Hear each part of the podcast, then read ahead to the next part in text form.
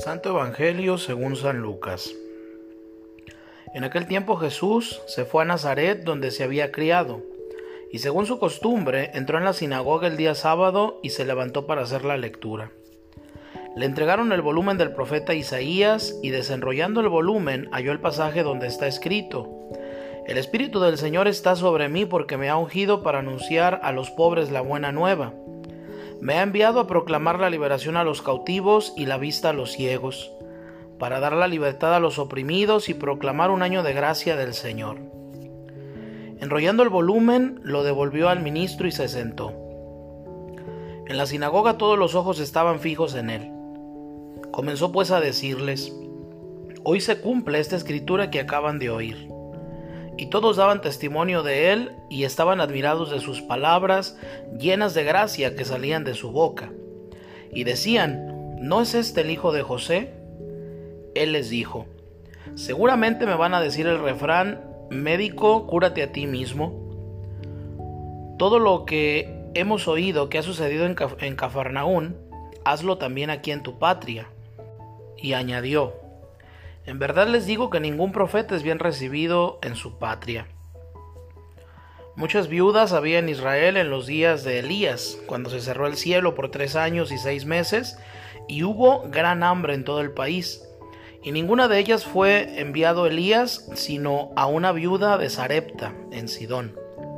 Y muchos leprosos había en Israel en tiempos del profeta Eliseo, y ninguno de ellos fue curado sino Naamán, que era de Siria. Oyendo estas cosas, todos los de la sinagoga se llenaron de ira y levantándose le arrojaron fuera de la ciudad y le llevaron a una altura escarpada del monte sobre el cual estaba edificada su ciudad para despeñarlo. Pero él, pasando por en medio de ellos, se marchó. Palabra del Señor. Hoy se cumple esta escritura que acaban de oír.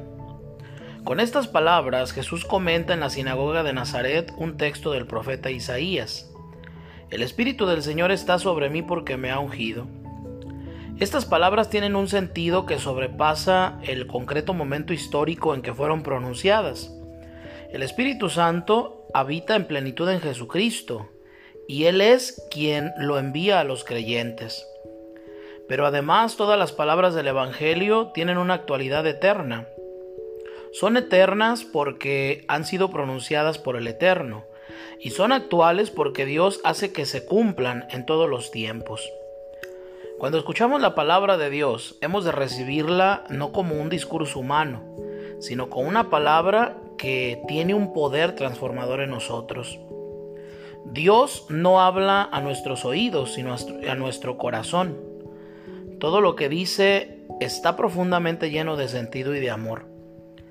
La palabra de Dios es una fuente inextinguible de vida. Es más lo que dejamos que lo que captamos, tal como ocurre con los sedientos que beben en una fuente, diría San Efrén.